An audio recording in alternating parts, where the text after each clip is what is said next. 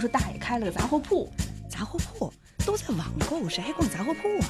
大爷的杂货铺与众不同，还能有什么不同？卖东西呗。大爷不卖东西，他给大家讲段子，杂货的段子。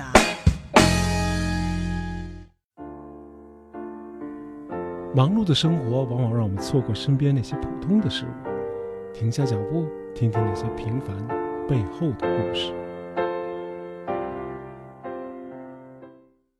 大家好，欢迎来到大爷杂货铺。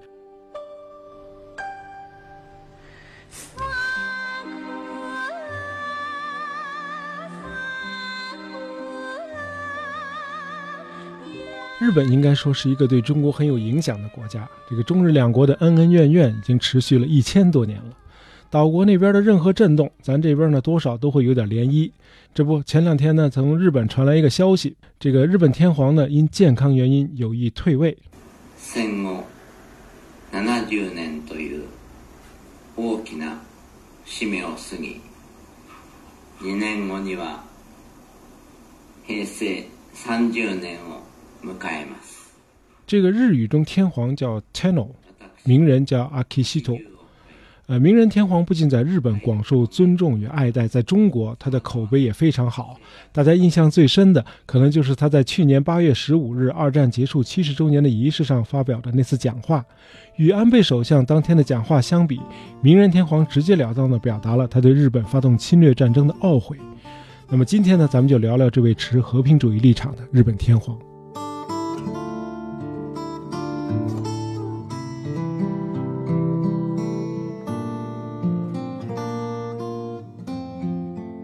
明仁天皇呢，已经是一位八十二岁的老人了，他的身体确实不好，呃，做过心脏手术，而且同时还患有前列腺癌。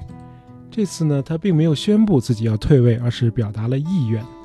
呃，明仁天皇呢，严格遵守宪法的规定，因此他在八月八日的那次电视讲话被定义为表明心情的讲话，而避免使用“退位”这个在现行法律框架下还没有相关定义的词汇。而且呢，在规定日本皇位继承制度和摄政制度的这个皇室典范中，也没有关于天皇生前退位的这个相关规定。因此呢，要实现生前退位的愿望呢，就必须修改这个皇室典范。那么，明仁天皇到底是出于什么考虑，在此时突然宣布这个意愿呢？其实“突然”这个词也并不准确。他第一次非正式的向外界透露退位意愿是在七月十三日，其实已经一个月以前了。那么大爷还记得那天听到这个消息时，着实感到很意外。那七月十三日又是个什么日子呢？就是在两天以前，也就是七月十一日，日本参院选举最终结果揭晓，修宪势力成功获得三分之二以上的议席。这安倍这天晚上估计是没少喝，太高兴了。因此，我们有理由相信，明仁这时候是提出退位，很可能是想遏制安倍的修宪计划。因为安倍和他的保守派支持者想通过修改宪法里关于放弃战争的条款，并且呢，想把这个日本天皇再次升格为国家元首。而1989年继位的明仁天皇呢，曾多次表示尊重日本的和平宪法，呃，并认为天皇呢是国民团结的象征，而非主权的代表。他的儿子德仁皇太子也曾多次称赞1947年由美国占领当局制定的这部和平宪法。这个日本的皇室事务记者、名人的昔日同窗好友，这个桥本明在接受英国 Financial Times 就是《金融时报》的采访时呢，就表示，这个名人呢表达退位的意图，可能旨在转移舆论的焦点，促使国民来讨论日本皇室的未来。这样呢，国会就不得不优先来讨论修改皇室典范。因此呢，关于修改和平宪法的讨论呢，就不得不往后推迟。乔文明说：“呃，明仁天皇是个策略家，在实施计划前都会深思熟虑，他对和平的信念是非常坚定的。”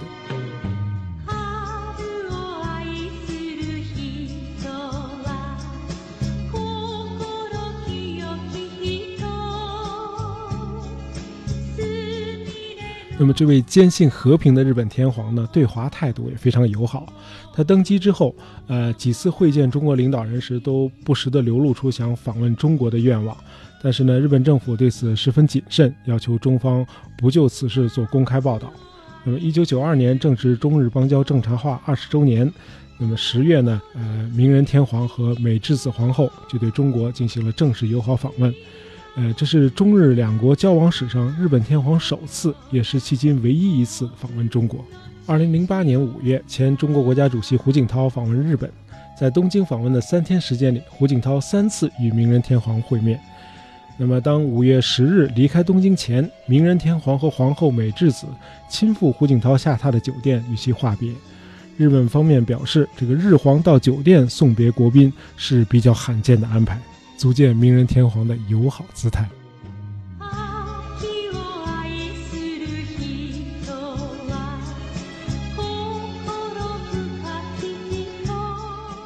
明仁大概是在四岁的时候就知道中国这个概念了。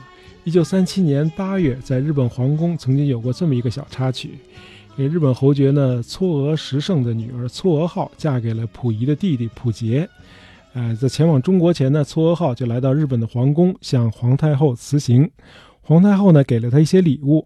这个时候呢，一个骑着儿童三轮自行车的四岁的小男孩也来到近前，他也递给了嵯峨号一份他准备的礼物，是一小篮子鸡蛋。这个小男孩呢，就是现在的明仁天皇。明仁于一九三三年十二月二十三日出生，到了一九四四年，他进入了一个尴尬的年龄。为什么这么说呢？按照皇族身份令第十七条的规定，皇太子和皇孙满十周岁的时候就要被任命为陆海军军官。哎，这规定有点吓人。这军官可是要指挥士兵的呀，好嘛，我十岁的时候连我自己我都指挥不了。那么，一九四四年的局势又是怎样的呢？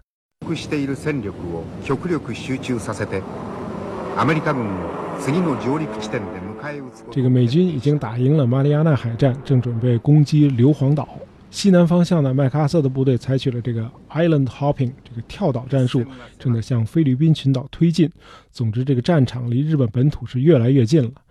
这个裕仁天皇呢，意识到战争大势已去，这时候可绝不能让自己的儿子入伍。关于加入禁卫师团的事，朕自有考虑。啊哦，天皇都这么说了，这日本军部当然也就不敢说什么了。这样呢，名人也就没有军队的履历。鸣人十三岁的时候，啊，这时战争已经结束了一年了。这个裕仁天皇呢，就钦点美国女作家 Elizabeth Gray Vining 担任儿子的这个家庭教师。这个时候的鸣人呢，是一个孤僻而且羞怯的男孩。于是 Vining 呢，就找到了四个住在东京的西方孩子，每隔一段时间呢，就过来一起帮助日本的 Future Emperor，就是未来的天皇练习这个英文对话。当然，在长达四年的一对一的教育中呢，Vining 更注重的是向名人传授这个 Western values and culture，西方的这个价值观和文化。呃，接受了这类教育之后呢，咱们就不难理解他后来的网球场之恋和违背皇室传统的婚姻。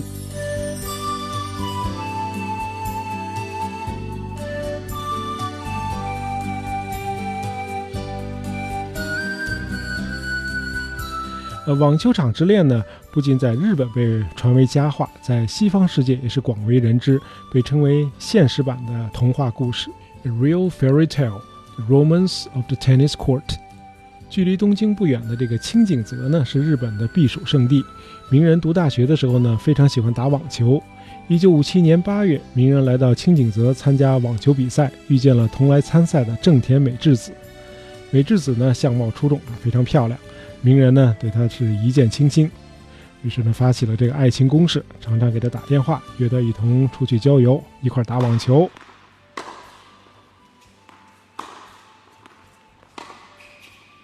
然后回到东京后呢，名人呢又频频的出面组织这个网球赛，邀请美智子参加，两人呢很快呢就相恋了。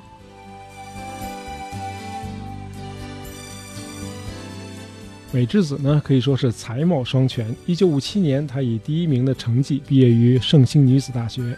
当时的美国媒体非常赞誉她的这个英语能力啊。这个 Michiko 就是美智子啊，has maintained an excellent command of English, which has enabled her to a gracious conversationalist。就说能够滔滔不绝地讲一口地道的高雅的英语。不过，她虽然是日本最大的食品公司之一日清集团的创始人正田英三郎的孙女，但却是一介平民的孩子。在皇室的眼里呢，美智子是没有资格嫁给这个名人皇太子的哈。这个在日本这个长达两千六百年的这个万世一系的这个皇室中，还没有过跟平民通婚的这个现象。那么来自各方的压力呢，使两人的爱情这个道路呢，就颇为坎坷。期间呢，美智子呢还借故这个前往欧洲，名为旅行，实际上呢是为了躲避国内的舆论。不过美智子刚一回国，名人就给他打电话说，一切障碍都能克服，全看我了，请你拿出勇气来。最终，皇室同意了这桩婚姻。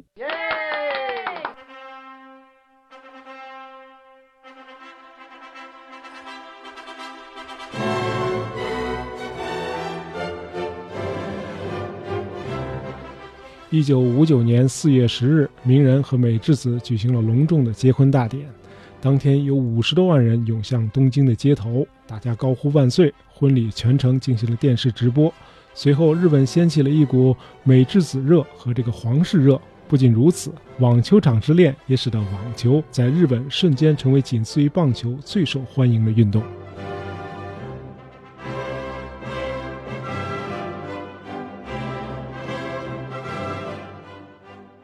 关于名人天皇的故事，咱们就聊到这里。